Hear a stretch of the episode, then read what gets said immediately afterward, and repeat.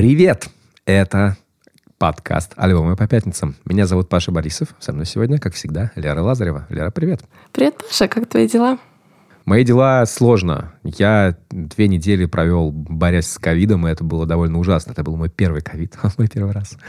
Он уничтожил мой голос, поэтому подкаст не выходил. Как вы сейчас слышите, мой голос тоже далеко не идеален.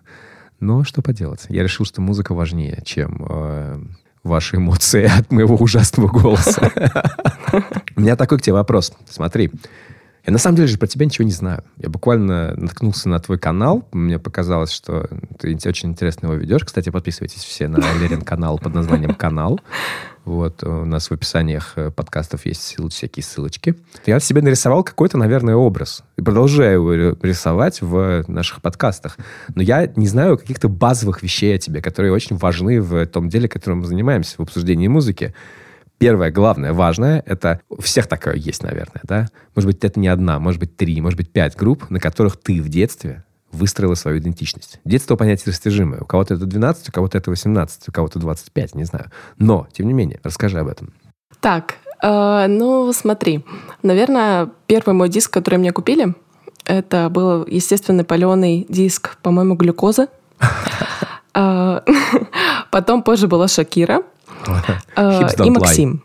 То есть это вот, знаешь, э, три таких кита вот моих там 12 лет, наверное, которые я слушала на таком музыкальном проигрывателе, знаешь, которые еще совместно кассеты и диски. Да, бумбокс. А, а потом позже у меня, значит, ну, я, в общем, ходила в детстве в библиотеку очень много и э, брала книжки, и там, значит, тетечки, которые работают в библиотеке, они там сделали небольшой бизнес, и, в общем-то, им привозили старые выпуски журнала «Все звезды» и «Браво». Маленькие плакаты А4 стоили 5 рублей, постеры, которые, да, А3 стоили 20 20 рублей. И вот я все свои деньги спускала на плакаты и постеры. Э, собирала я, значит, я еще такая думаю, сейчас я коллекционирую, да, винил, и думаю, да нет, я в детстве ничего не собирала. Да, конечно. Дома до сих пор вот эти папки лежат. Э, но, значит, у меня были две любимые исполнительницы. Это уже ближе там, к 13-14 годам. Я даже помню очень отчетливо, как я своей подруге пообещала, э, значит, за домашку, она мне сделала, по-моему, домашку, или я сделала домашку, в общем, Короче, мне надо было написать ей тексты песен Рианы. Oh. На английском в 14 лет. Я, наверное, слова там, наверное, процентов 80 я слов выдумала. Вот, потому что я, естественно, вообще не понимала ничего. Поэтому...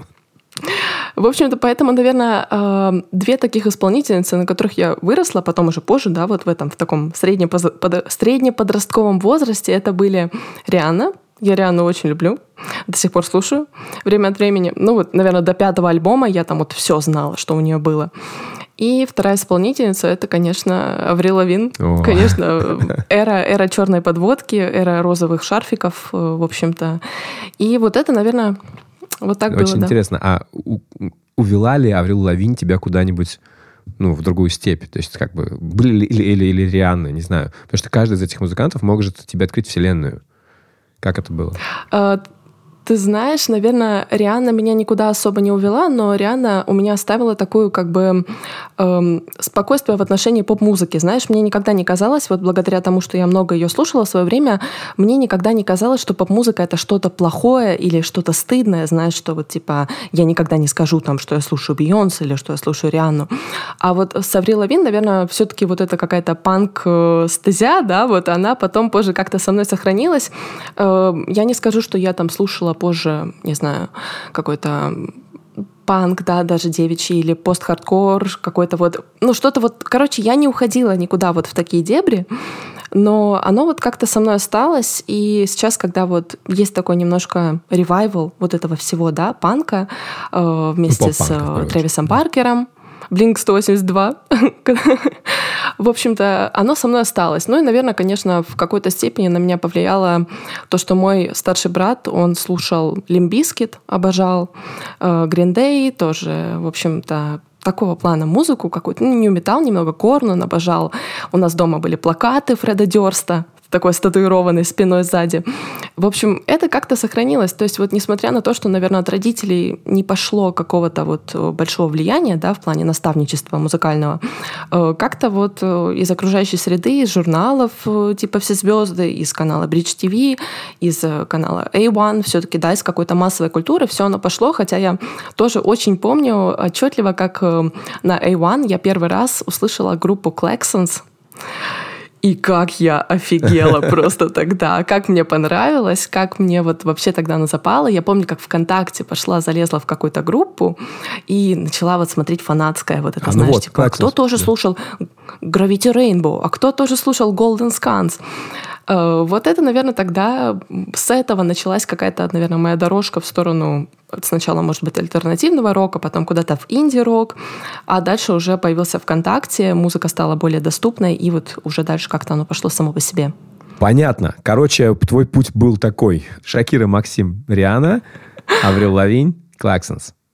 С, остановоч... так, да, наверное, да, так. с остановочкой на Green Day и Korn е, видимо. Да, да, да, да, да, с Лимбиски там обязательно. Интересно, у меня, конечно, другой был путь. У меня, как, Что у тебя у меня было? был как раз вот это вот, знаешь, я научился слушать поп-музыку только, мне кажется, годам к 25 потому что mm-hmm. для меня как раз было вот это вот за счет брата старшего, который такой говорит, попса, стой! Фу, попсу слушают лохи!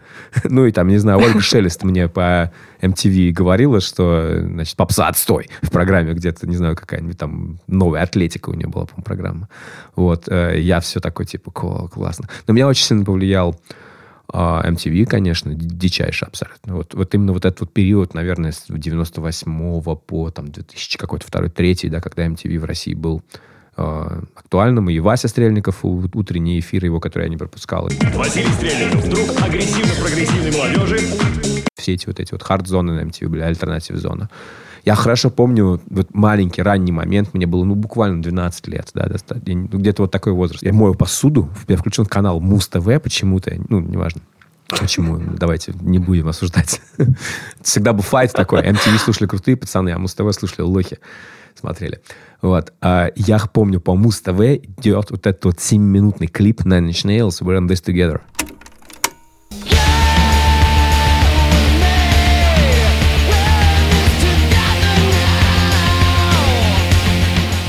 Я такой, что это такое? Почему, это, почему он такой красивый? Почему это так круто? Почему? А там Трент Резнер идет такой весь, ну, он в лучшем своем, мне кажется, времени. 99-й год был, мне кажется, да. То есть, ну, 13 лет мне было, да.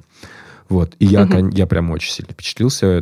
Денег на завтраки я купил кассету, потом появился интернет, я стал качать какую-то музыку в IRC, это в начале 2000-х уже было. И таким образом у меня какой-то был вот, вот, такой путь. Это была исключительно моя музыка, никто из моих друзей ее даже не то, что не слушал, я просто не знал. И то есть это как-то было такое. Ну, люди не знают, что такое Nine Nails. Такие же отношения у меня были со Smashing Pumpkins, гораздо более тесные. Я просто обожал Smashing Pumpkins. Это тоже вот группа, которую я увидел то ли по телеку, то ли как-то еще. И тоже в раннем возрасте, в 12 лет, мне кажется. Вот. Потом были уже там Placebo, Manic State Preachers. Но это все группы, на которые я выходил через, через, через вот, вот как-то вот это вот. Ну, то есть получается, что массовые медиа, они вот дали какие-то вот эти зацепки, а дальше ты уже сам их как бы раскрывал, да, да по факту? Да, да, да.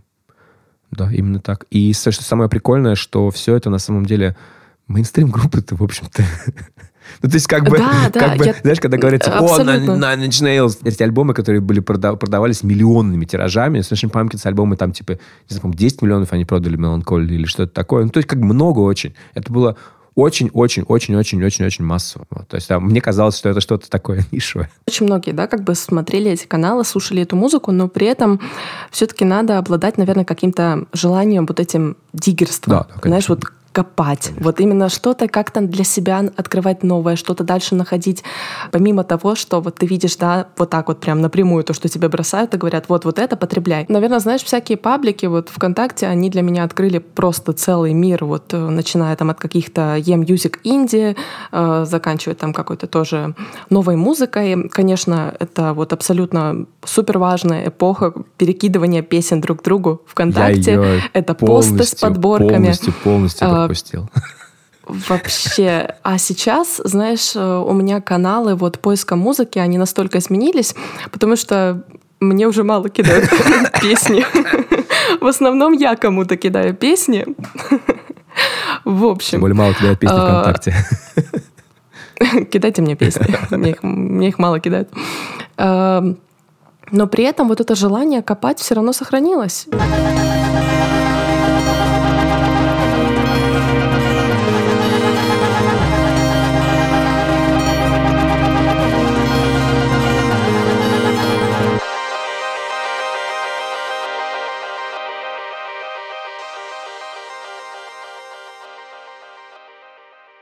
Как вы все знаете, у нас не, не очень много альбомов сейчас выходит, в принципе.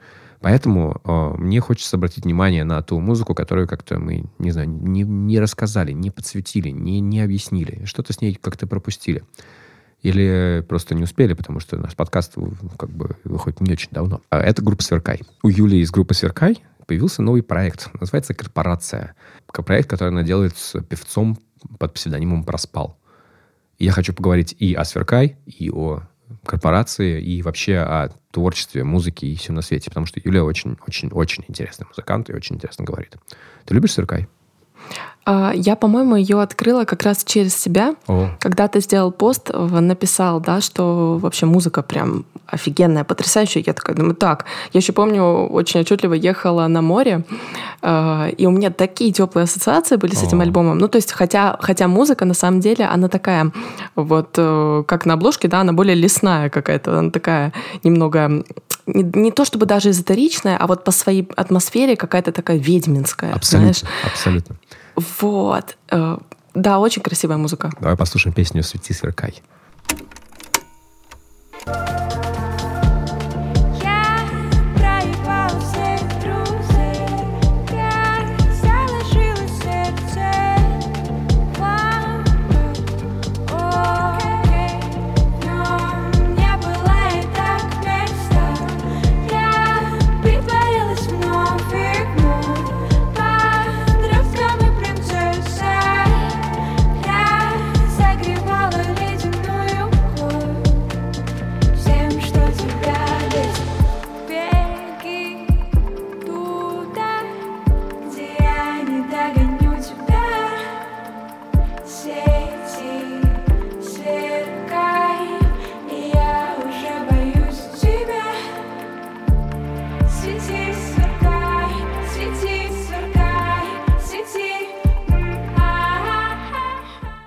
Потрясающая абсолютно. У меня аж чуть-чуть мурашечки пробежали, Ого, знаешь, вот э, тоже. такие приятные воспоминания. Ой, классно, классно. Это один из лучших альбомов 2020 года, абсолютно. Он меня заворожил, он мне очень сильно помог в тот непростой год. И заворожил меня в первую очередь, я не знаю, вот этой вот многогранностью музыки Юли, э, ее возможностью работать на каком-то, не знаю, э, огромном количестве уровней, потому что ты, с одной стороны, не очень понимаешь текст, потому что она воркует. Да? И вот эту, я, я угу. мне кажется, с десятого раза расслышал эту строчку, я проебал всех друзей, с которой она начинает. Да? Строчка достаточно сильная. А важная да, строчка. сильная и важная. И это единственное explicit слово на всем альбоме. вот. Э, Ее нужно расслушать, да, и там какие-то у тебя все время идет э, дополнительные мелодии, голоса, который где-то на заднем плане, где-то там музыка, вся это вот это очень интересная работающая. У меня это тогда была четкая ассоциация с одним треком, который вот прям как-то мне хотелось их вместе поставить. У меня так часто бывает. Это не значит, что это похожее или что-то такое. Это значит, что это э, есть что-то общее. Да? Это группа Hundred Waters. И у них был в 2014 году песня, которая меня просто, не знаю, уничтожила. И очень-очень нравилась мне. Вот она звучит так.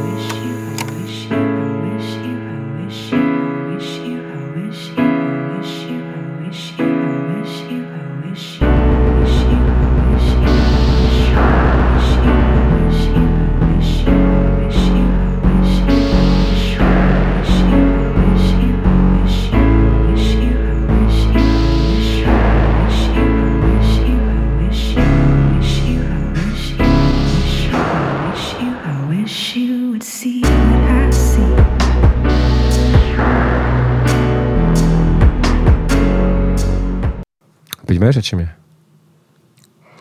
А, знаешь, это похоже на колыбельную, но как будто бы если бы твоя мама была ведьмой. Да, да. Э, красиво, да, очень красивая музыка. Не знаю, не знаю эту группу. Не знаешь, она очень приятная. Я поговорил с Юлей э, специально о том, чтобы она рассказала мне, э, как бы, что вообще, о чем ее группа и как это все устроено у нее. И она мне очень много интересного рассказала про э, то, как вообще, в принципе, она пишет песни.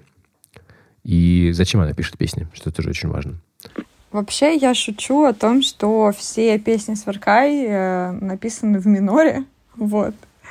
Это очень смешно, потому что если так коротко пройтись по текстам того, что сейчас издано, да, той музыки, там, получается, есть песня про путешествие в ад, получается, есть песня о том, что все будет очень плохо, получается, есть песня о том, э, как э, какой-то город или всю планету нафиг затопила вода. В общем, вот эти апокалиптические видения, а, они меня некоторое время преследовали, и, в общем-то, если ты не выплескиваешь их в музыку, с тобой творится нечто неладное. Если ты перестаешь писать песни, ты просто ложишься и лежишь. То есть как будто бы в тебе это все как-то копится, и невозможно этого не делать. Это очень естественный подход, мне начинается с естественностью, что это не как, э, знаешь, люди садятся такие писать музыку, ну, типа, нам надо написать музыку. Да, мы пишем музыку. Я знаю таких музыкантов огромное количество. Просто. И на самом деле почти все знаю, популярные группы, они именно так работают. Они такие, не знаю, там, собираются в студии. Работа, да, работа, да. работа. Угу. И это, конечно, дико интересный подход к, к творчеству. Именно потому что, типа, знаешь, это как концепция такая. Можешь не делать музыку, не делай музыку. Музыку и так до хрена. Я не могу. Да, я в этом плане немножечко, может быть, графоман. Я не супер талантливый музыкант, но для меня вот этот процесс создания, процесс исследования звука каким-то образом, он для меня настолько важен, что я без него, ну, мне тяжело без него. Буквально тяжело. Я трачу на это очень много времени и сил. Вот э, Юля точно так же. Это как думаешь, зарабатывает она музыкой или нет? Боюсь, что нет. Нет? Ну, смотри, у нее там десятки тысяч прослушиваний в э, спотике. Значит, да. Ну, вот ты как... Я тебя спрашиваю. Я знаю ответ. Мне кажется, что мне кажется, что это музыка, у которой супер большой потенциал, но которая вот сейчас просто мешает все чтобы вот этот потенциал как-то раскрыть. То есть, ну, у нее уровень такой, она может быть как там, ну, по уровню как Сюзанна какая-то, знаешь, например, большая. То есть она, у нее есть вот эти арт всякие штуки, она прям, ну, может быть супер крупная, мне кажется.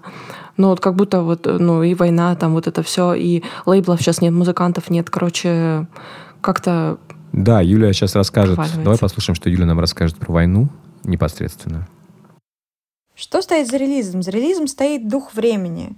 Потому что я отношу себя, к сожалению, к тем людям, которые до 24 февраля пребывали в замке из слоновой кости. То есть, э, да, я понимала, что все сыпется, все рушится, все проходят сквозь пальцы, при том, что там я человек, который регулярно ходит на митинги, я занимаюсь фем-активизмом потихонечку, шатка-валка. То есть я делаю что-то, а, но при этом, а, честно говоря, Почему вообще группа называется «Корпорация»? Это очень забавно, потому что я и Артем, так-то, кроме музыки, у нас есть еще карьера. И я вот в России строила совершенно супер честную карьеру. То есть там я работала в международной компании, вот работаю, сейчас буду увольняться, соответственно, через э, месяц, да. А, и, соответственно, ты строишь карьеру по, по европейским каким-то правилам, а, по твоим компетенциям, нигде ничего не нигде ничего не подсиживаешь, нигде ничего не выкручиваешься. То есть ты строишь внутри России некую не Россию, да, ты строишь какую-то внутреннюю Европу, но ты же чувствуешь, что это все обман. И, по сути, э, мой проект — это попытка, ну, вообще изначально, как два года назад он начался, да, а, это изначально была попытка расширить мой внутренний мир куда-то за границы меня — при этом как бы у нее все хорошо же, ну, и с пиаром, и с маркетингом, да, в плане, ну, как бы, и она, и она все равно на виду. То есть эта музыка находится сама по себе. Я ее нашла сама. Я даже не видела там каких-то в медиа заметок. Ну, да, да, да. Но я не знаю, почему это происходит. Не знаю. Это вот так, так устроена экономика музыки, что Э, такие музыканты должны строить себе какие-то бессмысленные карьеры в корпоративных коммуникациях. ну, не знаю, Юля, прости, может быть, она вполне осмысленная, ты счастлива этой карьере, но для меня это выглядит как булшит. Ты знаешь, меня еще какие мысли пришли в голову? Ну, во-первых, во-первых, вот это вот эм, есть такая хорошая, наверное, поговорка: если можешь, не пиши. Э, вот э, очень хорошо выражает то, что да, как бы когда вот ты уже хочешь из себя вот эту информацию куда-то вылить, да, то она, наверное, будет ну, супер настоящая, она будет супер э, искренней, такой супер правдивой. И вот мне почему-то еще э, пришла в голову такая мысль, э, да, что люди такие странные существа, мы вроде как можем быть очень хорошими, но в нашем подсознании всегда гуляет какое-то вот, да, что-то странное, что-то необычное, какие-то э, какие катастрофы, какие-то события, какие-то, да, может быть, плохие вещи. И вот э, интересно, что их тоже надо как-то выплескивать, знаешь, вот потому что все-таки ты не можешь как будто бы жить вот с этим, с этими двумя частями себя, и тебе надо это как-то выражать. И вот в этом плане, да, вот эта музыкальная сублимация, она тебе как будто бы помогает. Вот особенно в случае Юли, да, это прям такой хороший наглядный пример того, как она может выражаться. Но ты знаешь, вот типа в этой музыке корпорации Юля же совсем по-другому звучит. Давай послушаем. Ее новый альбом а, как альбом, три песни, они называют это альбомом, я уважаю право музыкантов называть что угодно альбомом, если там хотя бы больше одной песни. Но давайте будем честны, это, не знаю, сборник из трех песен, EP, что-то такое. Э, это не, не полноценный, в моем понимании, альбом. Давай послушаем.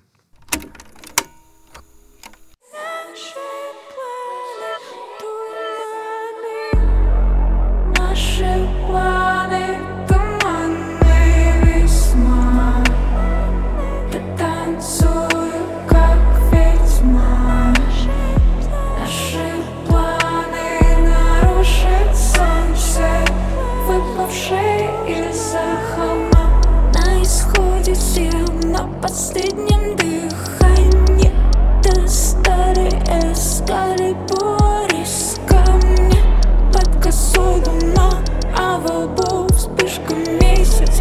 Героем дня будет героиня. Моя карта звезда по планете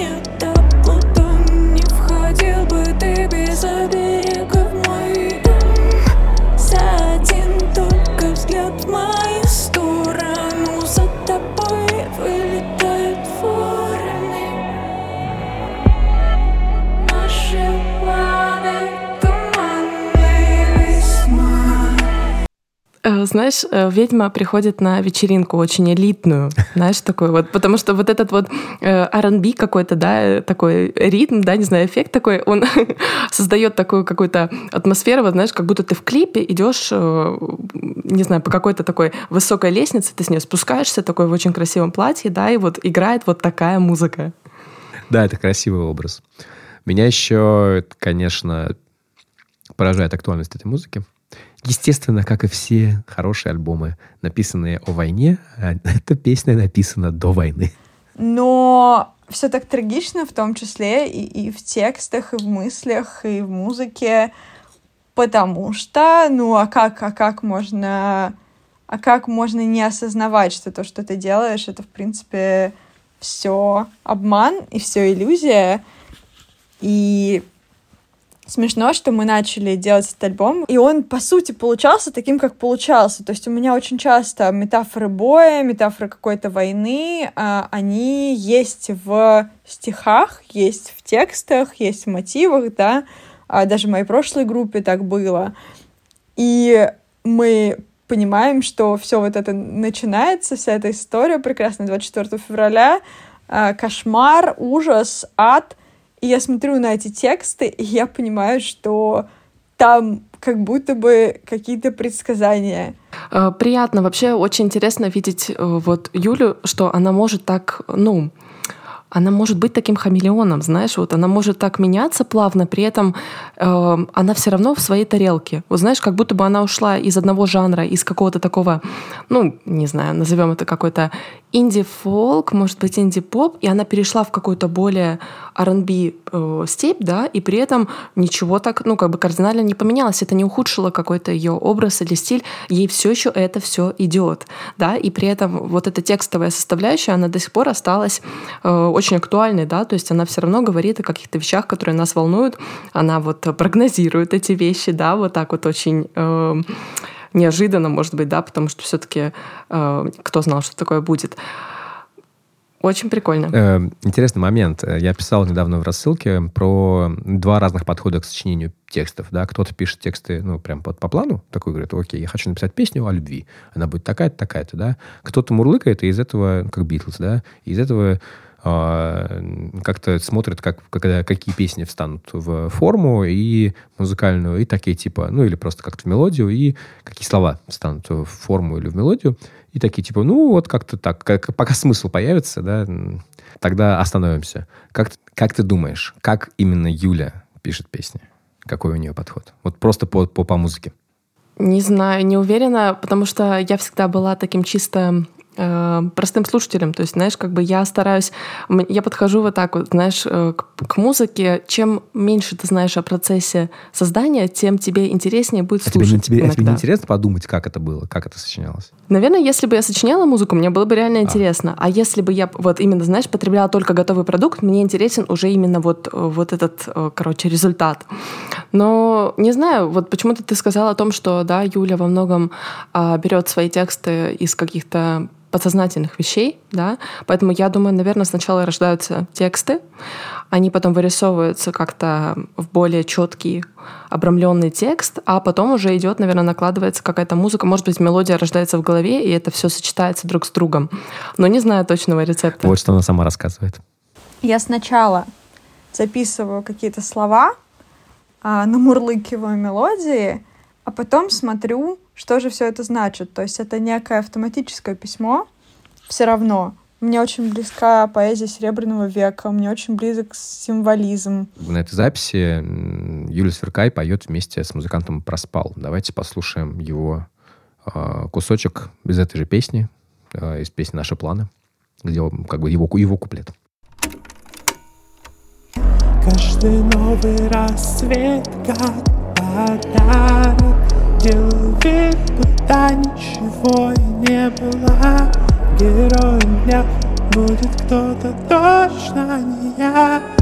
Кто не понял, тот поймет Давай развлечемся Засыпая землю солью, засыпая в тревоге сзади Только взгляд в мою сторону За тобой вылетают дроны, фосфорные бомбы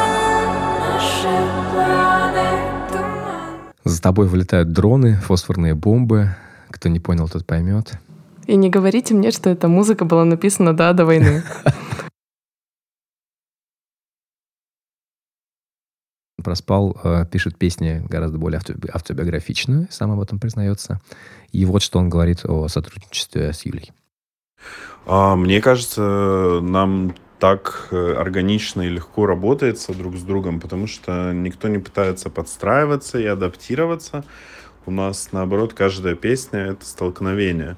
А, например, где Юля поет а, «За тобой вылетают вороны», я пою «За тобой вылетают дроны». Или в песне «Боже», где Юля в диалоге с Богом, а, я, наоборот, выступаю за какие-то традиционные ценности и говорю вещи из серии «Никакой свободы, всем врагам свободы». А, и это же касается и звука. А, там, не знаю, в песне «Наши планы» основной сэмпл — это нарезанный Юлин голос, и он получает, получается очень этнический, народный, не знаю, как правильно. Но весь остальной звук и весь остальной звук на альбоме, он очень утилитарный, очень прямолинейный, вот. И мне кажется, вот на этом столкновении все и строится. А вот что Юля рассказывает сама про работу. А, мы познакомились с Артемом, когда у него был на тот момент издан а, один релиз его. Я послушала эти песни, и я поняла, что офигеть, мне очень нравится его тембр. Я очень люблю Джеймса Блейка, мне очень нравятся вообще все мужчины Сохн, а, все мужчины, которые поют высоким голосом каким-то заоблачным. Это прям кайф, э, вот, я восхища... восхищаюсь и очень радуюсь. А, и так а, мы тоже, да, почувствовали, что у нас как-то метроном а, в одном темпе двигается, что мы делаем какую-то не очень быструю музыку, не очень бьющую по ушам, то есть она такая как бы приглушенная, темная, дарковая. Я, конечно, в очередной раз переживаю из-за того, что будет с группой, что будет группа корпорация. Надеюсь очень, что будет большое какое-то будущее у Юля мне рассказала, что она собирается делать дальше. А потом я сяду и сделаю а, альбом, который будет а, звучать lo-fi йно. То есть он у меня уже высветился в голове, я четко представляю себе, как он будет звучать, и я хочу сделать его минимальными инструментами, максимально грязно, на коленке, потому что сейчас я себя так чувствую. То есть э, мне хочется все испортить, мне хочется погрузиться э, на дно, мне хочется переоткрыть себя, мне хочется сделать э, звук еще интимнее, поэтому я думаю, что следующая работа будет тоже очень интересной и э, сильно другой. Я собираюсь э, покинуть э, Россию, я собираюсь э, провести некоторое время в Стамбуле, потому что мне близок этот город, и я совершенно потеряла себя. Мне нужно себя найти, новую, изобрести заново, поэтому а, плюс еще мне важно все-таки а, оказывать посильную помощь, волонтерствовать а, и быть полезной. Вот, поэтому я чувствую, что а, тем, что я смогла бы уехать, я могла бы действительно делать больше и говорить более искренне о том, что все происходящее для меня значит. Меня поражает то, как они ну, тонко чувствуют и открыто высказывают э, то, что они чувствуют, и выкладывают это миру. Это не прямолинейные эмоции абсолютно, да, какие-то, которые там легко понять мне как-то органически неприятно говорить о вещах прямо, потому что как будто бы а тогда они применимы только конкретной одной ситуации, когда ты говоришь прямую агитку, да, как, не знаю, Юрий Шевчук. Но это очень комплексные какие-то чувства, которые вот со мной резонируют вообще, ну, на 100%. Это как будто люди, не знаю, я с ними вот такое ощущение, что это люди из моего ближнего круга, я бы с ними дружил. Мне кажется, что, знаешь, многие люди, они как будто бы разрываются от вот этих эмоций внутри, да, от э, своих переживаний, и им очень важно передавать вот эту энергию другим. И вот точно так же и мне, например, очень важно получать эту энергию от других людей, то есть именно понимать, что ты не один, вот ты не живешь ровно, а то, что в тебе есть какие-то, возможно, вот такие волны эмоций, которые ты сам не можешь вызвать, но стоит тебе вот получить вот такой триггер в виде какой-то песни, да, в хорошем смысле триггер, и ты как будто бы активируешь в себе вот эти все чувства, переживания, эмоций, и можешь тоже проявлять какую-то эмпатию, да, сопереживание. Мне нравится, что у группы «Корпорация» и пишка называется «Мы жили и мы умерли» да, вот насколько это тоже такая казалось бы, простая фраза, да, и как много она может передать в себе. Ну и плюс ты вот сказал, да, о том, что очень переживаешь по поводу того, как живут, э, как живут молодые вот эти группы, да, как они будут развиваться. Я очень надеюсь, что слово «корпорация» поможет этой группе быть как настоящая корпорация и долго жить вот, да, в нашей среде и только развиваться и становиться крупнее.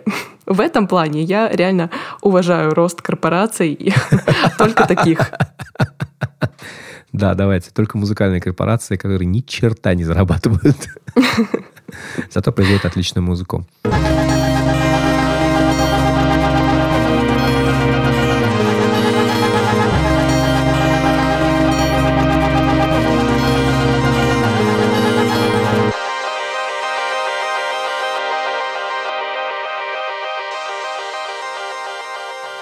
Что, Паш, давай, раз про ведьм говорим, про морских э, существ тоже поговорим.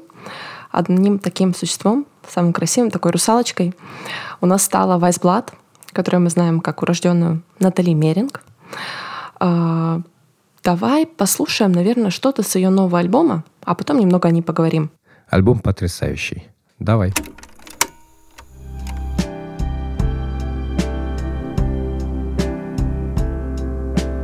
Sitting at this party,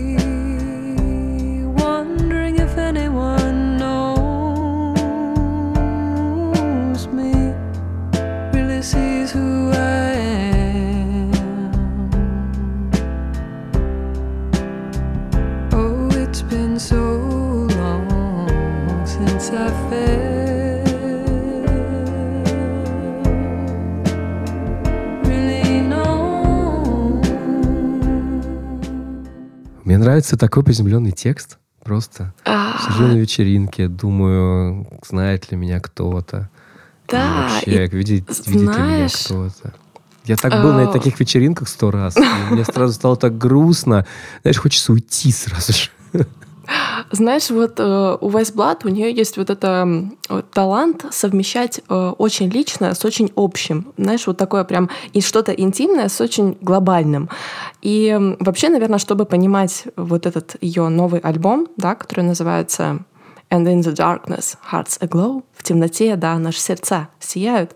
Данко. А, Чтобы, пон- Чтобы понимать этот альбом, наверное, очень важно вообще немного углубиться в не знаю, в биографию Вайсблад, потому что, знаешь, я вот буквально вчера, я думаю, такая, мне Вайсблад вообще нравится или нет? Как-то вот столько шума вокруг нее, я уже не помню, как я к ней отношусь. А потом, Столько знаешь, вот потому что... реально- у меня есть такой момент, когда я такой, типа, «М, надо интересно посмотреть, что я-то про это писал вообще, что я про это думал, потому что я не помню. Знаешь, и вот этот хайп, он на самом деле так сбивает с толку, потому что в какой-то момент э, ты вот видишь вот этот шум, да, медиальный, и ты теряешься, ты не понимаешь, вообще ты это реально любишь или просто тебе это как бы немного навязывают. А потом я начала вспоминать и думаю, так, стоп, но у меня «Титаник Райзинг» есть на виниле. По-моему, он мне нравится. Раз я тогда купила пластинку, значит, мне реально понравилось. Я, честно, никогда не слушала Натали Меринг вот до выхода вот этого альбома «Титаник Райзинг», который я сейчас упомянула. Он вышел в 2019 году и произвел такой настоящий фурор. Э, Я на самом деле не знала, но вот этот альбом, который вышел сейчас, это вторая часть из трилогии. Возможно, это даже не задумывалось как трилогия, но теперь это трилогия.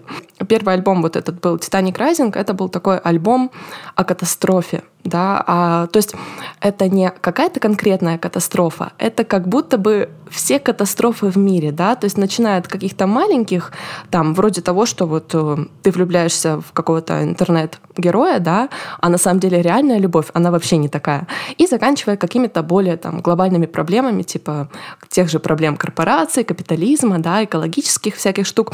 И вот Вестблад, она как будто бы сопоставляет вот эти все мировые катастрофы с затонувшим Титаником, да, что вот мы как будто бы встречаемся сейчас с чем-то вот таким же величественно страшным. Но И никто вот не хочет вот- и думать о том, пока Точно, точно. И, в общем-то, вот этот второй альбом — это как будто бы такое, знаешь, вещание со дна вот этого «Титаника». То есть там поэтому такая вот обложка, да, о том, что она как будто бы... Вот, вот этот синий фон сзади нее, он как будто бы олицетворяет вот, это вот, э, вот этот океан просто затонувший.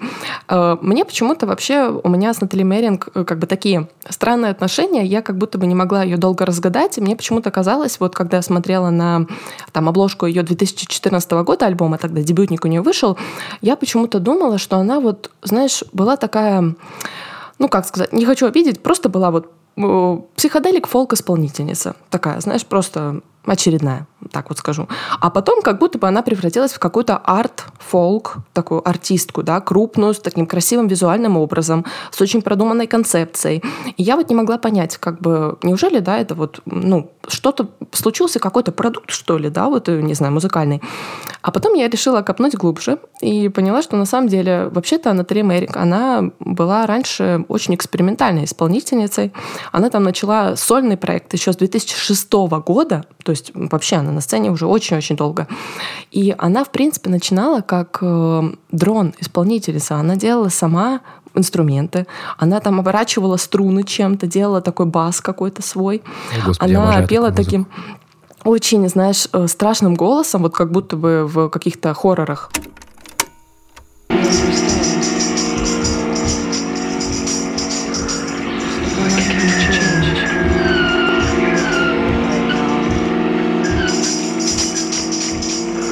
Вот, то есть музыка была, она была готесса, вот в буквальном смысле. То есть если посмотреть, у нее там ранние какие-то ее проекты, она немного по-другому называлась. Вот сейчас она Vice Blood, до этого она была там Vice Blood, там было U вместо O. Вот, была она как-то слитно написана Vice Blood, только слитно, только Vice была Vice как мудрый.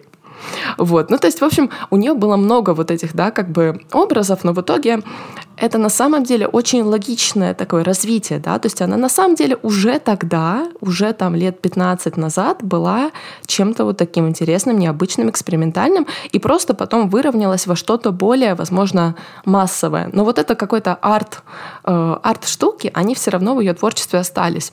Блин, круто, ну это как вот, айсберг, собственно... это буквально Титаник да, айсберг. Да, действительно. Что, да, потому что есть вершина в виде вот этих там, я тоже, я не могу сказать, что я какой-то большой поклонник, э, большой фанат, скажем так, Waze Blood. А, я знаю про нее, ну, для меня это был такой, типа, о, Энджел Уэльсон выпустил альбом, о, Waze Blood выпустил альбом, о, не знаю, там, а, Джулия Холтер выпустила альбом. Это девушки, которых я слушаю, которые мне нравятся, которые как бы клевые. Вот, кстати, Юля Сверкай вот рассказывает тоже что она, в принципе, точно на такую же музыку ориентируется. Вот небольшая ее голосовушка. Вот, я слушаю очень много всяких независимых женщин, да, от какой-нибудь супер банальной Florence and the а, до там менее банальной Авроры, до еще менее банальной арки. А, в общем, как-то мне казалось, что в принципе очень много самостоятельных женщин.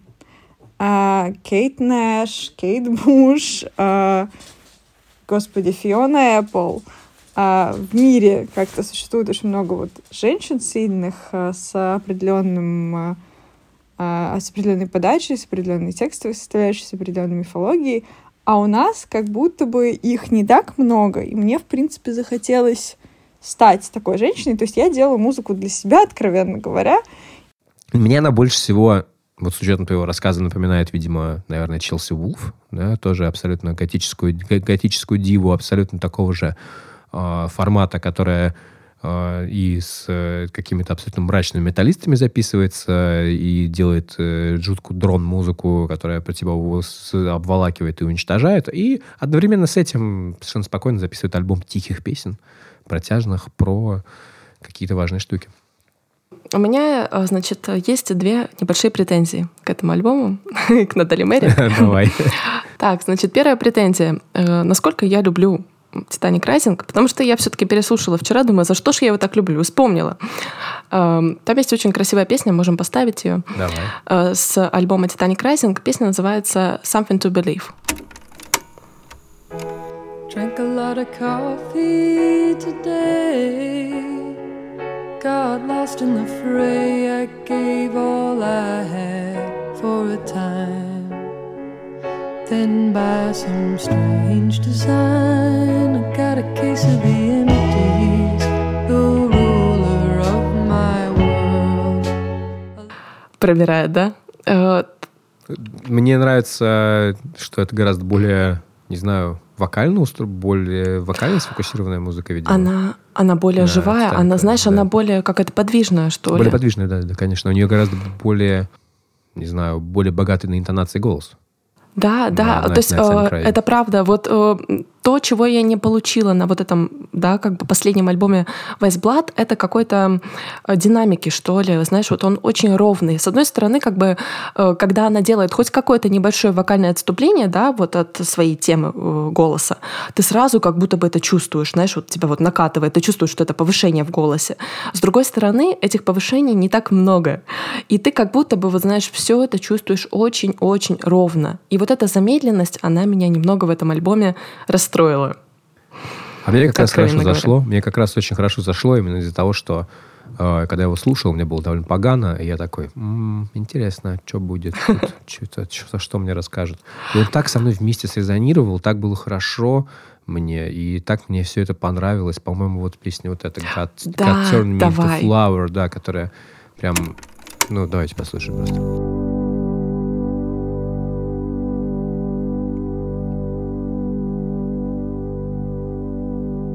As long as I stand to face the crowd, to know my name, to know its sound. It's good to be soft when слышал этот момент, когда она заканчивает To know it's sound? Там такой, такой тихий отзвук. Он, Да. Тебя погружает в нюансы этого голоса, в самые-самые вот... Это фокус на него был. Это, это, это, это любой другой инженер мог бы, типа, знаешь, обрезать это как дефект или что-то такое. Нет, здесь, типа, давайте, давайте посмотрим на каждое. Вот прям очень-очень-очень близко сфокусируемся, приблизимся к голосу. А, вот знаешь, э, хорошо, что ты выбрал именно эту песню. Мне она на самом деле больше всех с альбома этого понравилась, потому что где-то, наверное, с четвертой минуты, может быть, четыре с половиной, в общем, там начинается какой-то очень красивый такой field recordings или ambient, вот что-то очень да, это протяжное. вот так.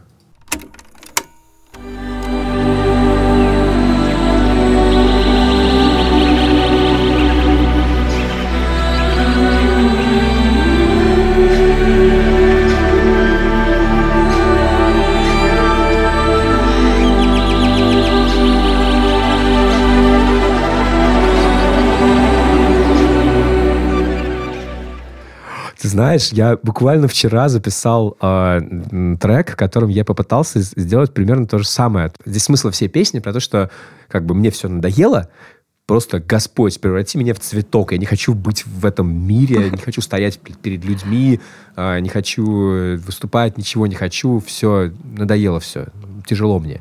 Вот. Хочу стать природой. И вот этот вот как бы ambient кусочек, он как раз про... Ну, ты слышишь пение птиц, про что-то да, такое, да? да. Так вот, я буквально вчера на там, синтезаторе своем, которым я работаю, мне э, я записал трек, где как раз звучит все вот ровно вот вот вот. Я пытался сделать вот именно этот эффект, именно этот звук. Послушай.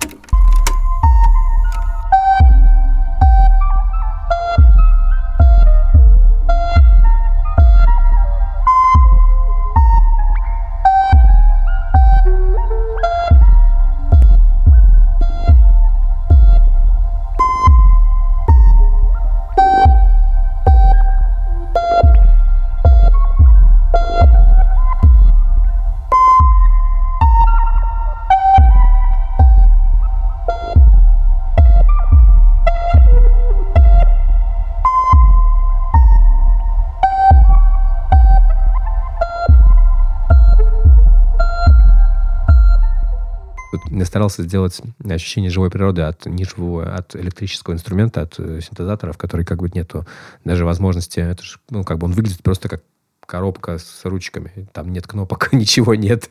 Ты просто крутишь ручки. Он живет.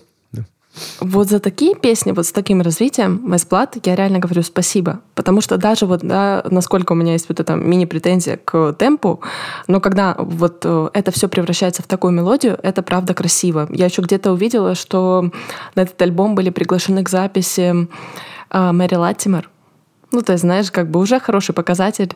Мэри Латимер, наверное, самая известная сейчас арфистка, вообще самая популярная, самая талантливая.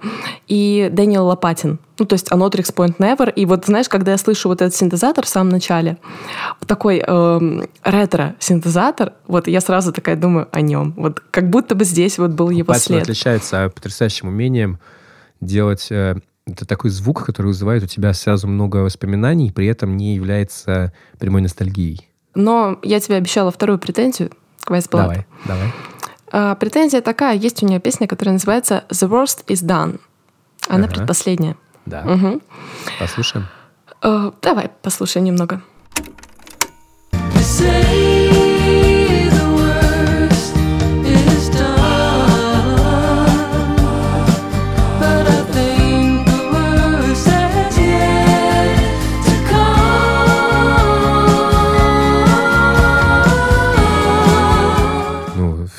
Да, даже интересно сейчас, что ты, что ты предъявишь Значит, э, как бы я понимаю, да, что э, эта музыка, она очень такая воодушевляющая, да, она как будто бы дает себе надежду на что-то.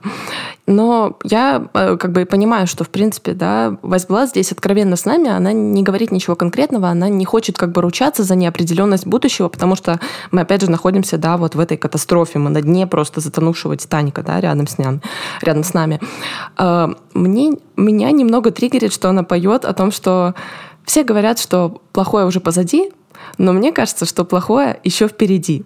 Когда я слышу вот эту воодушевляющую музыку, знаешь, я понимаю, что никто не может ручаться да, за будущее, но э, меня это пугает. Когда я вижу, что происходит сейчас, и когда я слышу ее слова о том, что будет еще хуже, меня, меня это немного напрягает. Знаешь, вот как бы, когда это все не выходит за рамки какой-то вот этой музыки, да, которая как бы, ну, немного игра.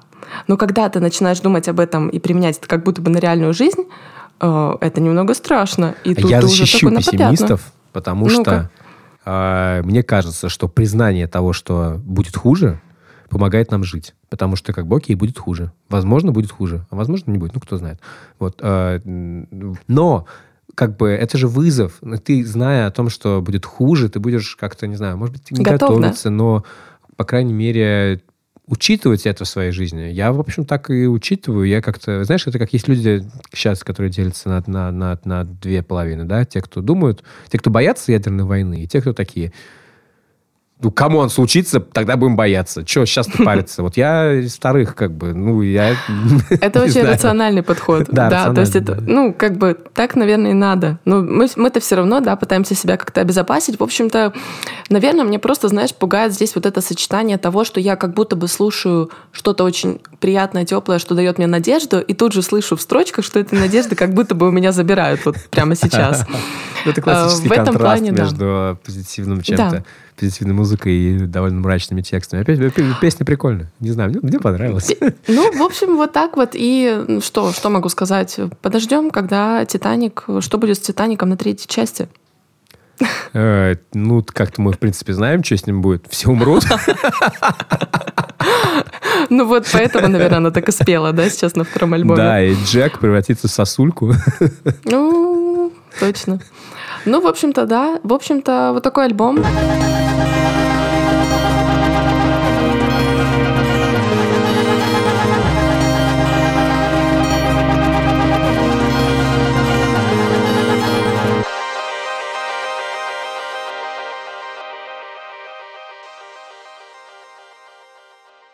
Поговорим про панк-рок.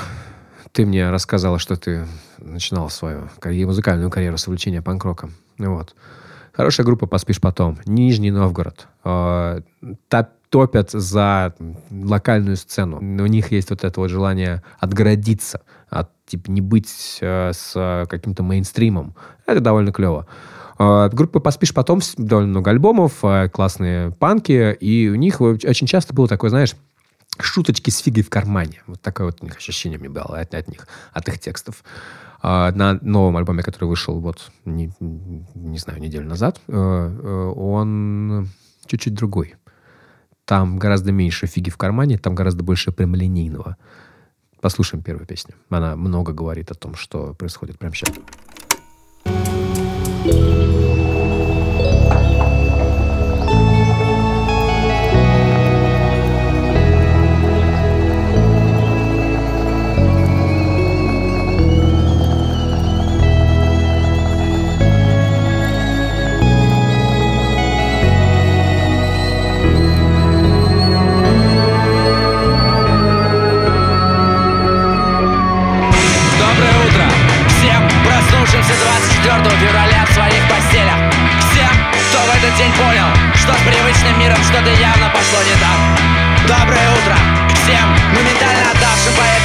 Поводу дань информационному богу в личном аккаунте Он не требователен, могуч и, как и прежде, защищает вас от реальности Доброе утро всем, чьи планы на ближайшие выходные и отпуска так преступно были разрушены Это соглашусь Класс. У меня, ощущение, у меня ощущение, что меня просто дают по щам. Вот так вот. Доброе утро, сука. На тебе, на тебе. На. Голос очень такой нахальный, знаешь. Да, да, да, да. Мне нравится, что вступление было такое нежное, как будто я сейчас мой Вайсблад, знаешь, продолжу слушать, и там тоже какие-то звуки вот эти, знаешь, как будто в воду что-то там упало, какое-то, не знаю, э, посуда, да, потом вот этот чайник кипит, причем чайник кипит два раза, тоже очень понравилось. И вот оно закипает, да, и вот это вот градус накаляется, и в общем, да, э, классно. Мне нравится, что очень spoken word такой яркий. Вот мне, э, меня именно вот панк, знаешь, когда он такой голосистый, когда он кричавый, он меня как будто бы немножко от себя пугает, что ли, не знаю. А вот здесь он такой Какая твоя любимая панк-группа? панк-группа, не знаю, не скажу тебе так сразу. М, Ну, у меня есть новые группы панковые, которые мне нравятся, но ты таких не знаешь. О, Чтоб сказать тебе что-то? как, бы заговорить? Но ты таких не знаешь.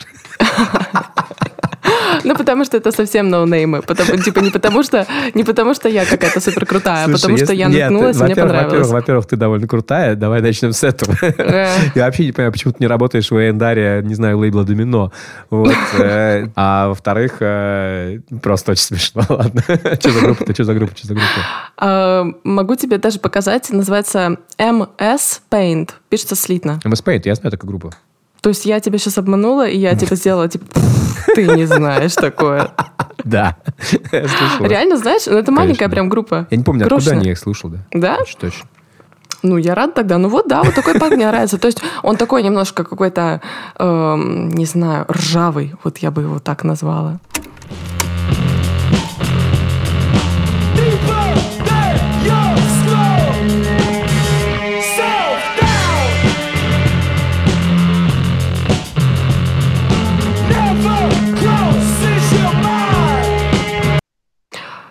Я, я, если честно, очень оценила сейчас, что ты знаешь эту группу и эту песню. Правда. Так что респект. Лера меня закотировала. Yes. Реально, реально. Yes. Лера меня признала за человека. Так, ну а давай там поспишь потом. Поспишь потом.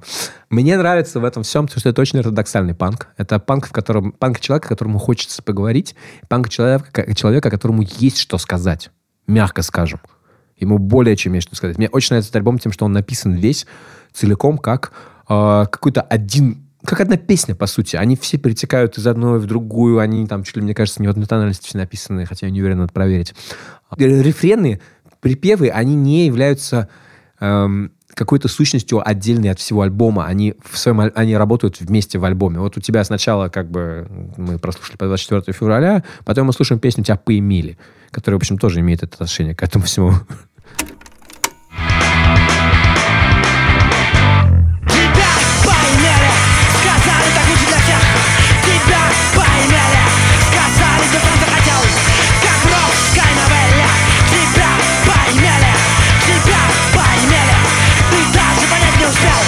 Тебя поимели, ты даже понять не успел. Тебя поимели, тебе сказали, что ты так сам захотел.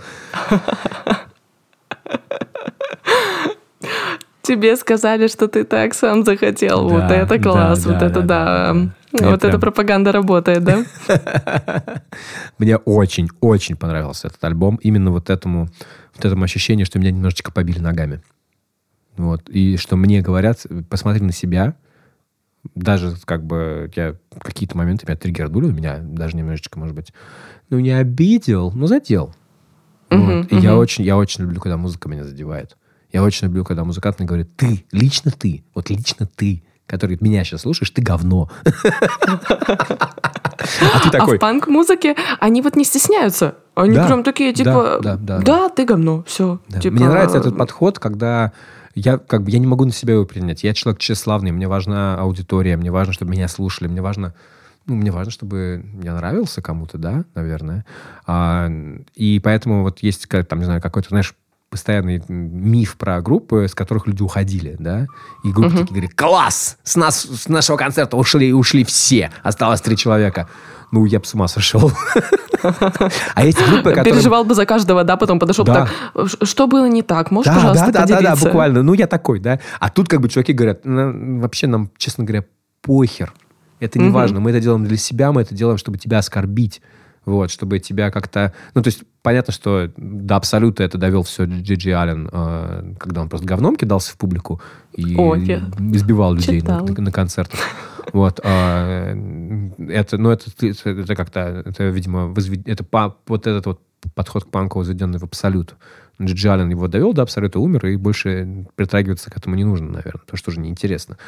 А это вообще ближе к какому-то к ак- акционизму и к какому-то такому искусству. Пер- перформанс. Да, к перформанс-искусству, чем к, чем к э, музыке. Но тем не менее. Видела, что ты писал, мне очень понравилось. Э, я обратила внимание, что там были дизлайки. И знаешь почему? Я почти с 95%, не знаю, 99% уверена, что это люди, их задело то, что ты написал, что длинные песни пишут те, кому сказать-то нечего. Я реально уверена, потому что это многих могло задеть, знаешь, типа, 27, минута 33. Да, да, да, да, да. И, в общем-то, в принципе, мне нравится, как за каких-то 17 да, минут можно сказать столько всего, можно столько в это вложить, да, и при этом как бы, ну, там единственное вот это вступление маленькое, это единственный какой-то такой э, инструментальный, как я понимаю, да, альбом-то я не слушала, но я так понимаю, что весь текст вот этот вложен в эти оставшиеся там сколько, 15-16 э, минут, да, то есть насколько можно э, обойтись без инструментальных штук и вот просто сразу перейти к делу. Да, да, да. А, есть великая группа Off, которая э, возглавляет э, Кит Моррис из э, первый, первый вокалист Black Flag, вообще важный очень панк-деятель из группы Circle Jerks, которых я, кстати, очень люблю. Вот как раз если говорить про панк-рок и ранний панк, ну, панк-хардкор, да, наверное, то вот Circle Jerks были важны для меня группы всегда. Circle Jerks, Gorilla Biscuits, вот такая музыка. А, и они похожи на OFF! очень. Точнее, OFF!, наверное, на них похоже. Я думаю, что группа Паспиш потом меня так нахер пошлет, услышав какие-то сравнения с кем-то. И это будет правильно, но это не помешает мне их сравнивать. Еще одна песня, которая мне очень понравилась, она называется «30+.» Мне 36, не устану это повторять, скоро 37 будет. Поэтому мне такие вещи триггерят.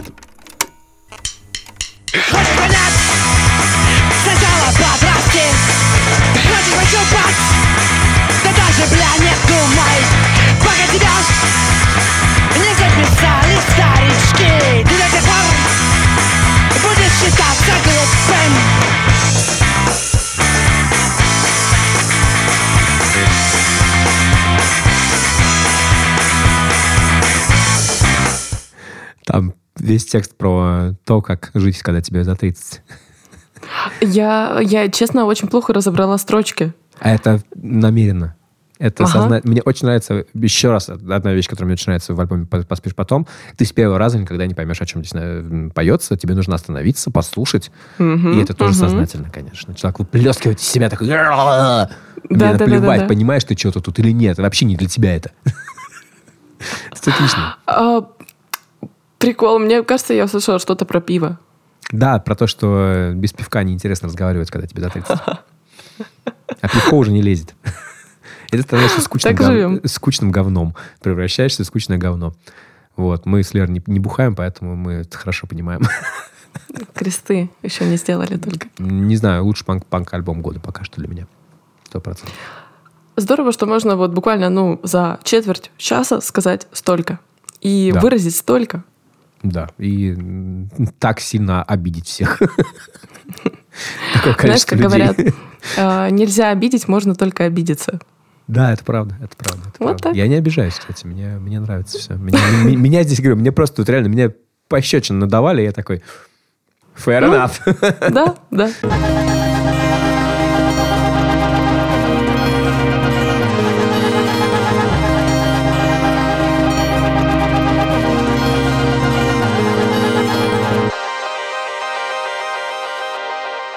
Ей! Ей! Ей! Я пытаюсь поговориться, у меня голос не работает. Ей! И ваша, и наша любимая рубрика, где мы слушаем ваши войсы и вашу музыку, которую вы нам присылаете, и обсуждаем, нравится нам или нет. Первый сегодня у нас товарищ по имени Борис, наш дорогой слушатель по имени Борис. Привет, Борис. А, вот что он нам рассказывает. Привет ведущим подкаста «Альбомы по пятницам». Павел, Лера, очень нравятся ваши разговоры о музыке открытие для меня в этом году. А, хотел рассказать о двух песнях, которые пришли в голову после вашего подкаста. Первая песня – это группа «Утро», «Убогие люди», сингл «Солнце», 2015 год. Ну, «Утро» – это проект Паршина, группа Моторама. Почему-то вспомнился, этим летом ее слушал очень часто. Мне кажется, это очень даже актуальный текст для 2022 года. Резонирует, но в большей степени интересна именно манера исполнения, какая-то неровность в треке, сбивка после первого куплета тоже такая, не знаю, это может просто оставили, но скорее всего явно оставили не просто так, то есть придает какую-то пульсацию такую неровную всему треку. И мне кажется, этот, эта песня очень, очень, переклик... очень отвечает, она своего рода как поиск какого-то языка, языка именно как петь на русском языке, что ли, какой-то такой вот подход а, вокалиста группы манере, манере пения.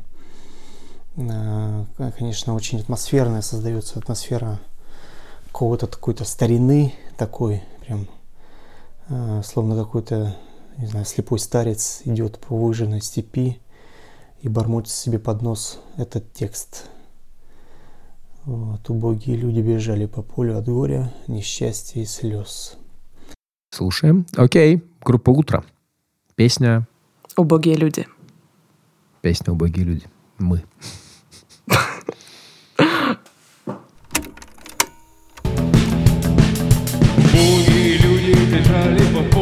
Горя, несчастья и слез. А вдалеке на это все, на это все смотрел Христос.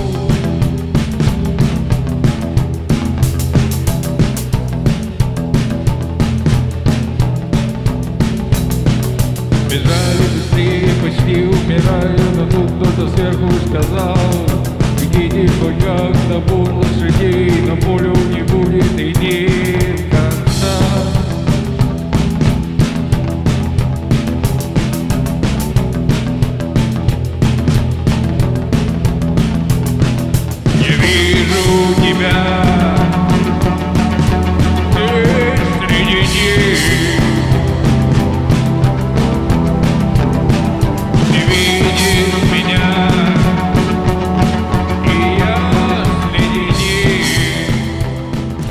я, насколько знаю, любишь группу «Утро». Так, ну, слушай, у меня сейчас внутри просто борются два человечка. Значит, э, один человечек, один человечек это тот, который слушает Мотораму там уже, ну, 10 лет, да, они там раньше появились.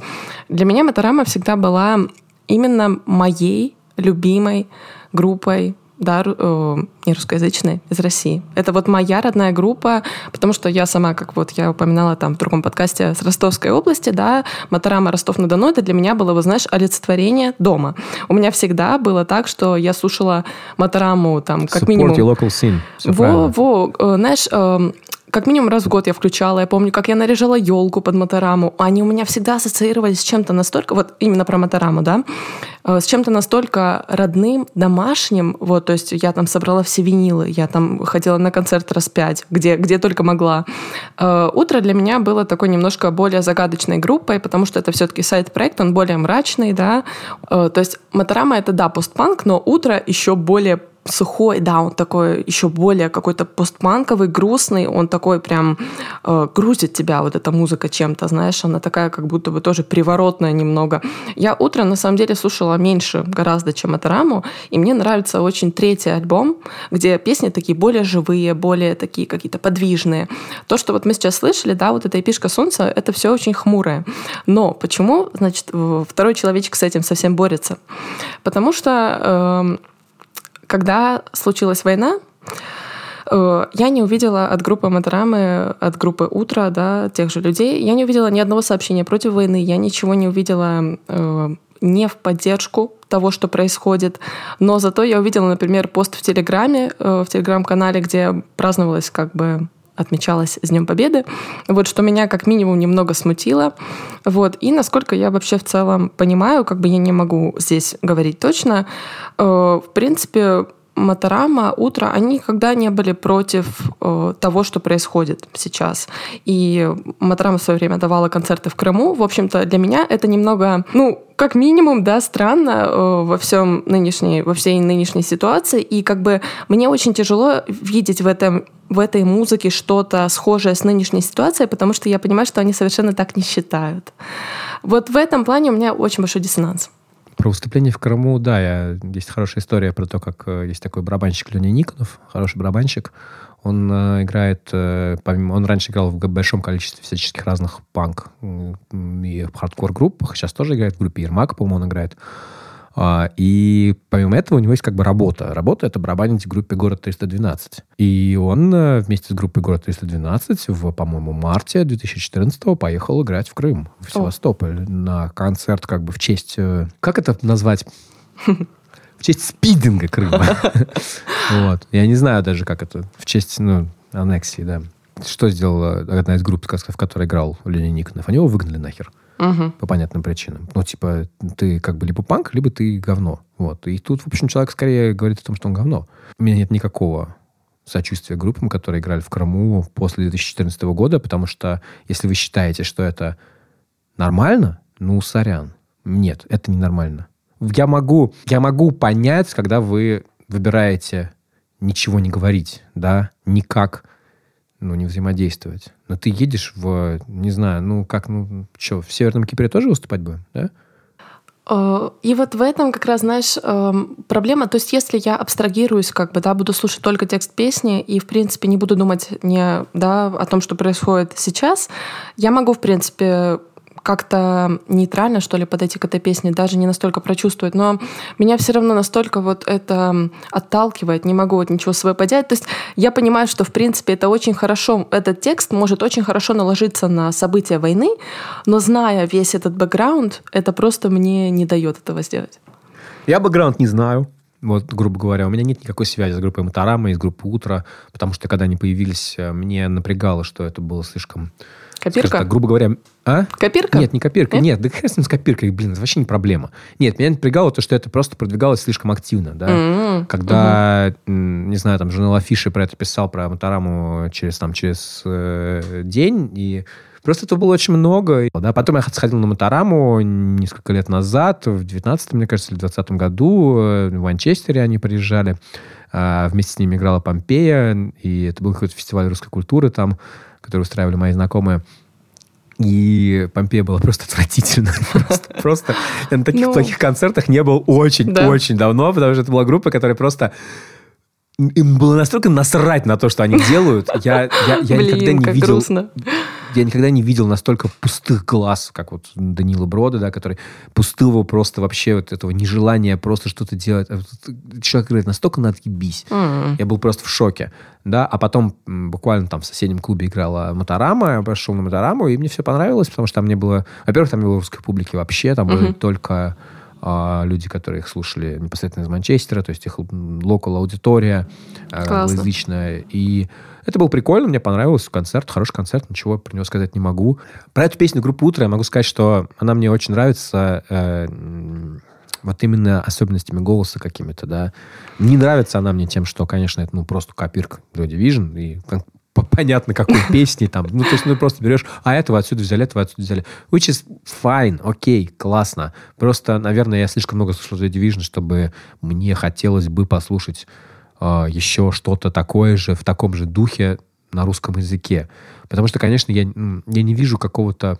Я не вижу здесь ничего зап- з- дальше, чем просто а, переложение это на русскоязычную почву. Ну, мне так кажется. Я могу сказать, что она сделана хорошо, но вот у меня, меня как-то не очень трогает. Возможно, другая ситуация была бы по-другому. Если, в общем, э, я повторюсь снова, да, сделая вердикт этой песни, если абстрагироваться от всего, что происходит, то, ну, творчество Моторамы и Утро — это класс. Это супер, реально. Вот просто чисто мое мнение, вот такое субъективное. Но если это перекладывать на контекст, то это уже совершенно другая история. Но Борис нам прислал еще одну песню, рассказал, точнее, про еще один трек. Это трек Энди Шауфа, да, это канадский фолк-исполнитель. И песня называется «Living Room». Это песня с альбома 2020 года. По-моему, он называется «The Neon Skyline». Давай сначала послушаем песню, а потом послушаем, что нам сказал Борис.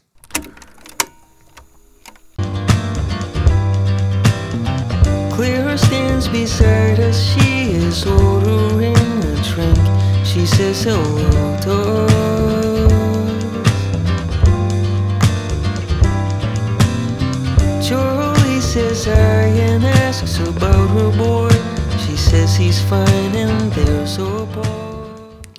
Вау. Да, скажи, вот э, как только ты вслушиваешься в строчки, сразу у тебя открывается такая вселенная, блин, как я это люблю в песнях, просто вообще жесть. Ух. Да, э, это, это лучший сонграйтинг на свете. Когда Э, ты берешь, упаковываешь в какую-то поэзию достаточно такую многогранную историю. История этой песни, э, если вы там... Мы, мы- не можем вам показать целиком песню, поэтому э, расскажем. Это просто про отношения родителей и детей и про то, как э, родители игнорируют детей. Про то, что когда, ну, думаю, у вас у всех был такой момент. Приходишь к маме или там, к папе, говоришь, смотри, что я сделал. А родителю насрать. Ну, потому что, не знаю, не до того. Ну, потом дети... Я не знаю, вот у меня были в гостях э, друзья, и у них там двухлетняя дочь. э, и я не могу совершенно... не ну, она что-то пришла ко мне в студию, вот мы что-то там играемся, да. А я понимаю, что, ну, я не могу ей показать того, что я хотел бы показать. Она не воспримет. И мне неинтересно то, что она ну, может мне показать. Я, я, я понимаю, что если бы это была бы моя дочь, я бы по-другому себя чувствовал. И э, здесь как раз ровно об этом песня, что как тяжело how it's hard to give a shit. Да, да. Э, Знаешь, я думаю об этом так, что, в принципе, как бы дети, наверное, очень много тебе вещей показывают, да, по жизни в целом. Вот за целый день тебе, они, наверное, подходят вот там в каком-то определенном возрасте, да, почемучки, они постоянно что-то хотят тебе показать, что-то спросить, что-то рассказать.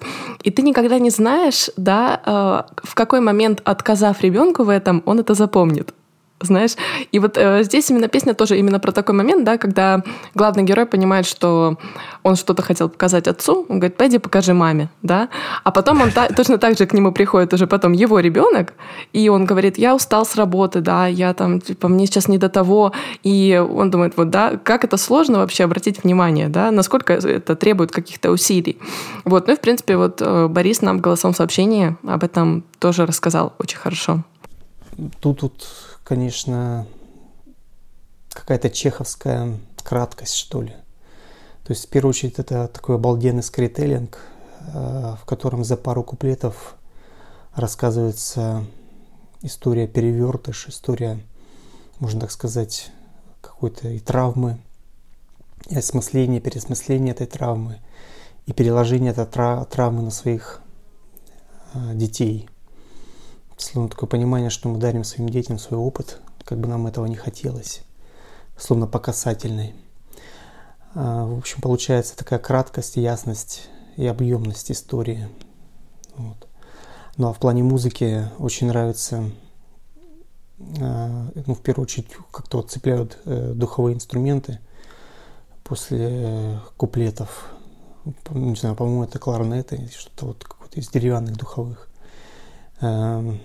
И вот насколько слова, текст вплетен в музыку, ну, то есть вот это вот или поддержка музыки, наоборот, текста. То есть ну, такое ощущение, что вот музыка плывет, плывет, а текст, он то расширяется, то сужается, то ускоряется. Ой, это очень, очень сложный сонграйтинг. Писать такие песни довольно, довольно трудно, потому что это не те песни, которые пишутся а, из сердца, скажем так, да, вот как бы типа ты мурлыкаешь и что-то там делаешь. Нет, это тебе нужно подумать, о чем ты хочешь написать и выстроить какую-то картину. Это больше, это больше похоже, знаешь, на написание сценариев, на какое-то... Потому что здесь, по сути, коротко- короткометражка, да, я могу... а Ты настолько легко ее визуализируешь. Знаешь, э, на самом деле оказалось, что здесь все гораздо э, да, сложнее. Я помню очень точно, что слушала этот альбом. Это был март, по-моему, март 2020. В общем, это было то ли зимой, то ли весной два года назад. И как-то я прослушала и вообще не обратила внимания. Ну и тут вот, когда пришла вот такая голосовушка, я думаю, так, пора, наверное, все-таки окунуться, потому что песня меня заинтересовала. И, в общем, что я интересного прочитала? У Энди Шауфа, он, значит, вырос в религиозной семье, его родители были евангельскими христианами, и они, значит, держали свой магазинчик музыкальный, где продавали не только винилы, но и еще и электронику всякую музыкальную. И, в общем, все то, что плохо продавалось, в конечном итоге оказывалось дома. И вот так вот... хочу тоже такое. И вот поэтому, столько ну, денег потратил на свои все инструменты. В общем, и поэтому, собственно, у Энди Шауфа, поэтому он такой мультиинструменталист, он на куче инструментов и умеет играть, да, в том числе на кларнете, который вот, да, именно играл в этой песне. Он играл он играл раньше во всяких христианских поп-группах и вот позже перешел к такому какому-то фолковому творчеству. В общем, этот альбом The Neon Skyline, он концептуальный на самом деле. И концепт там такой, что он идет в бар, в баре встречает кого-то, кто ему говорит о том, что сейчас в городе его бывшая девушка. И, по сути, вот эти вот 11 Ох. песен на вот этом альбоме, это как будто бы рассказ и об их отношениях, и о том, что было, да, и о том, что какие-то вообще воспоминания с детства. То есть это как будто бы такая, такой рассказ. Вот ты сказал, да, что это короткометражка. На самом деле это вот как бы одна глава из большого фильма. То есть это правда такой вот как бы огромный рассказ, повествования с какими-то прямыми диалогами, с какими-то рассказами. И вот он очень красиво вписывается, вот эта песня «Living Room», в весь концепт, концепт вот этого альбома. В общем, его, наверное, стоит полностью переслушать, раз такое дело. Я не слушал Энди Шауфа, я переслушаю, потому что это все напоминает мне буквально моих любимых исполнителей, типа, не знаю, Суфьяна Мгм, первое, что, мгм. естественно, на ум приходит, потому что человек, который очень хорошо рассказывает семейные истории.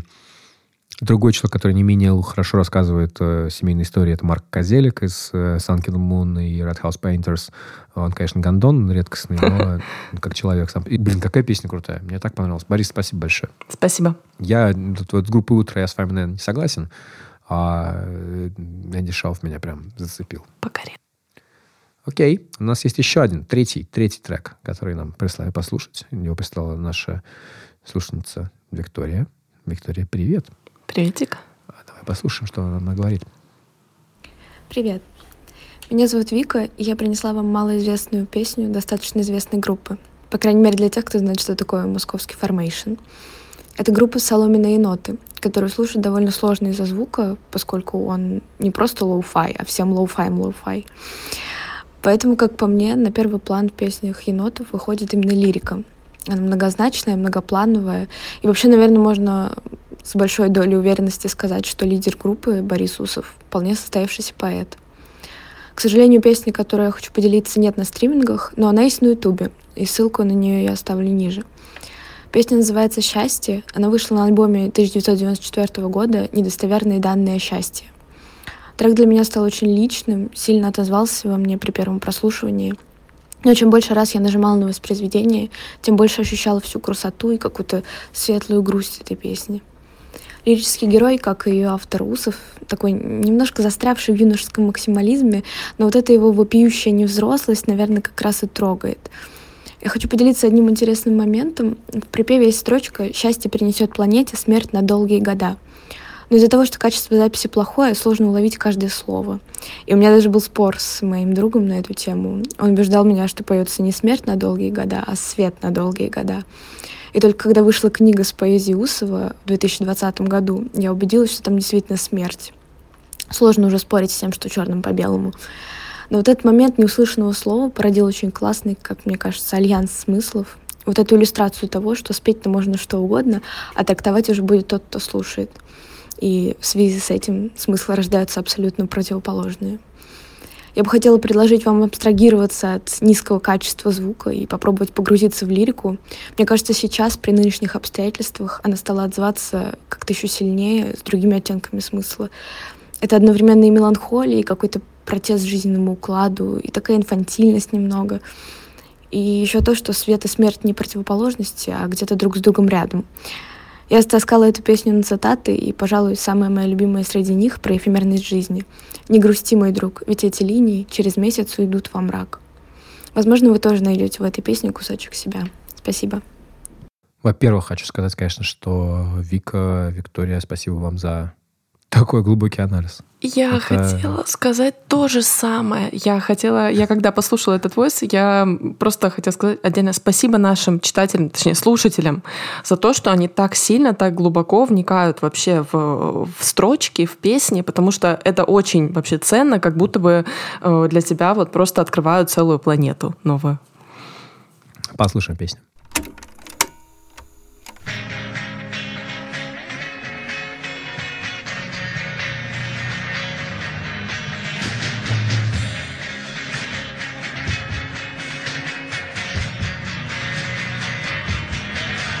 Жизнь веселая и трагичная, как направленный морду ствол. Растворилась в крови столичная. Прямо здесь будет наш престол. Да только небо такое синее, так что хочется сжать кулак Не грусти, мой друг, ведь эти линии через месяц уйдут во мрак. Закольцованная роща на враждебной стороне. Счастье нужно всем на свете, а не нужно только мне. Счастье принесет планете свет на долгие года. Нам с тобой не нужно счастья никогда. Прикольно, я действительно а, не могу понять, поет он здесь про смерть или про свет. Что принесет счастье всей планете смерти, смерть или свет? Мне понравилось... Потрясающая дихотомия. Э, Мне понравилась очень строчка, где пелось э, небо такое синее или небо такое голубое, что у меня аж кулак сжимается, да, вот. вот ты чувствуешь, что это настроение, знаешь, когда э, вроде бы все так хорошо, но вот все на самом деле так плохо, и что тебя это аж голубое небо бесит, вот прям, знаешь. Мне кажется, это вот да, так оно, вот. оно, оно, оно, оно тебя бесит своим вопиющим, Э, вопиющим жизнерадостью просто, да, какой-то. жизне, вот этим вот э, Да. Витальностью вопиющей. Да. Типа, это настолько противоречит тому, что происходит. Ой, я, я, честно говоря, у меня есть очень много связанного лично с соломенными енотами. Это важная для меня группа, конечно. Борис Усов и вся его история. Я очень вам с- с- рекомендую книжку Formation Феликса Сандалова любому человеку, который просто как бы что-то ему интересно про музыку. Неважно, знаете вы эту группу, любите вы их или нет.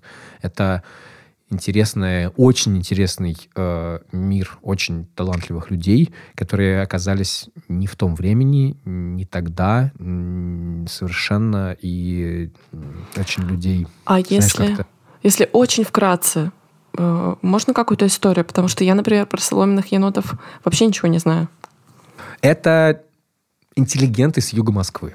Мгм. С района Беляева, с района как бы Конькова, Ясенева, вот все вот это вот, да. Сразу кто у тебя вспоминается? Пригов вспоминается, да. Мгм. То- тот же, то, те, те же районы, то же такое.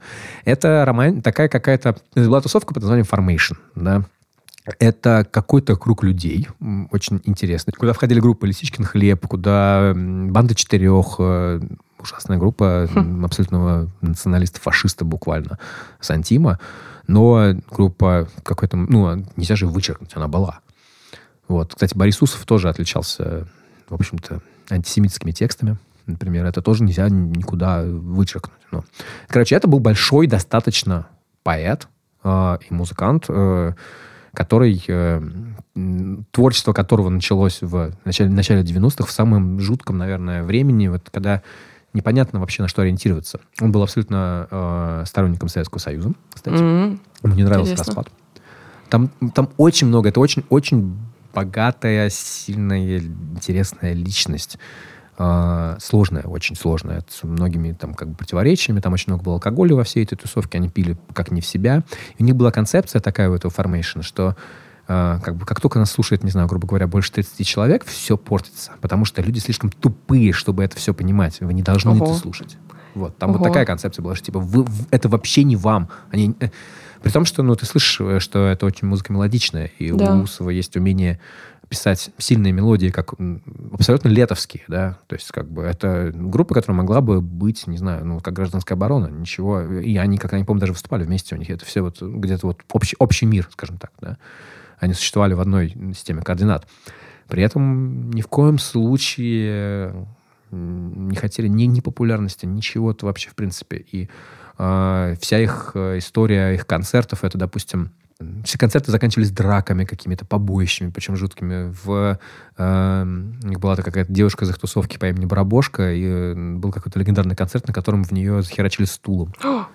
Ух ты. Ну, то есть, понимаешь, это какой-то Мгм. какой-то безумный пьяный угар, который происходил все время. Безумный пьяный угар очень талантливых, очень творческих людей, которые принципиально не хотели свой талант как-то обрамлять во что-то понятное, а, во Массовое, что-то да. доступное. Мгм. Да, и вот эм, очень-очень живая, интересная тусовка. И Там еще есть с этим, вообще с этим формейшном связано очень много интересного. Было такое движение за EB, за анонимное и, беза- и бесплатное искусство, по-моему. Вот.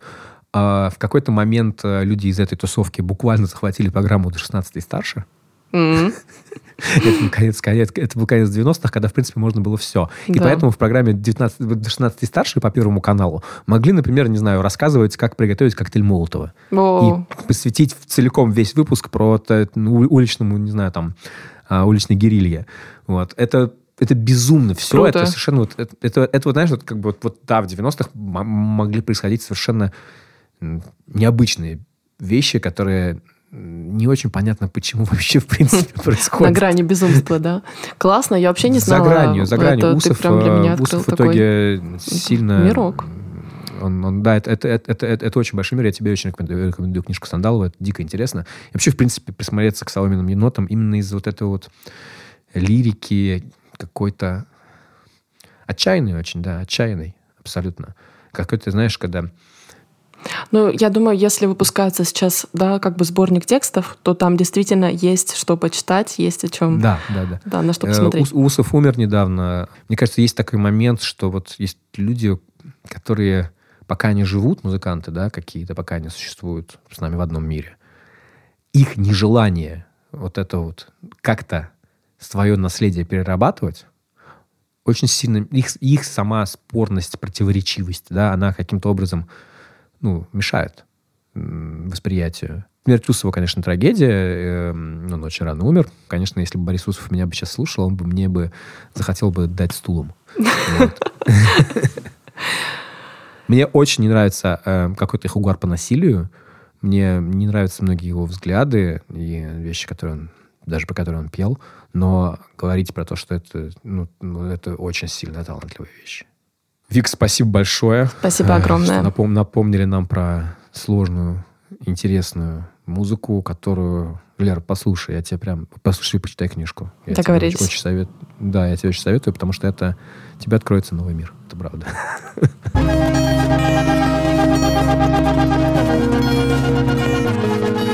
Окей, я думаю, что на этом все.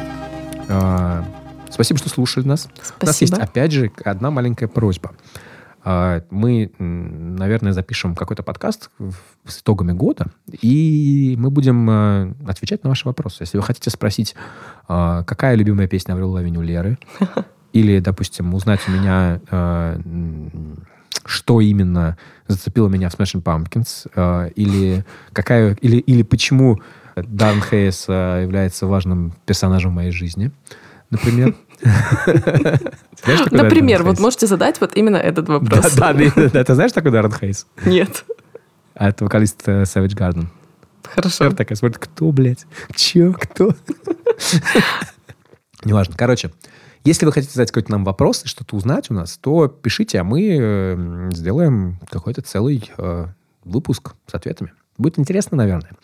А, Я приложу форму для э, вопросов вот в описании подкаста. И вы можете по-прежнему присылать нам песни и о войне, Да, и не о войне. Любые песни, которые вам понравились, которые вы хотите обсудить, или которые вы хотите, чтобы мы обсудили вместе с вами, вот таким вот образом, через голосовые. Мы это очень рады делаем, да? Так не говорят по-русски. Это расширяет наши горизонты и, возможно, немножечко ваши. Да, именно так. А самое главное, дает нам возможность общаться. А общение сейчас, в, учитывая то, что вот я посмотрел на статистику подкаста, да, у нас половина аудитории не в России. Вот так. Я боюсь себе представить, сколько людей из этих э, оказались не в России, ну вот, недавно, так скажем. А еще у нас очень много слушателей из Украины, и я передаю вам огромное сердечко. Спасибо. Все пройдет. Дякую. Все пройдет, все это говно закончится. Э, Ох. И мне очень стыдно за все то, что происходит. Спасибо, что слушаете нас. До новых встреч. Пока. Пока. Пока. Пока. Пока. Пока.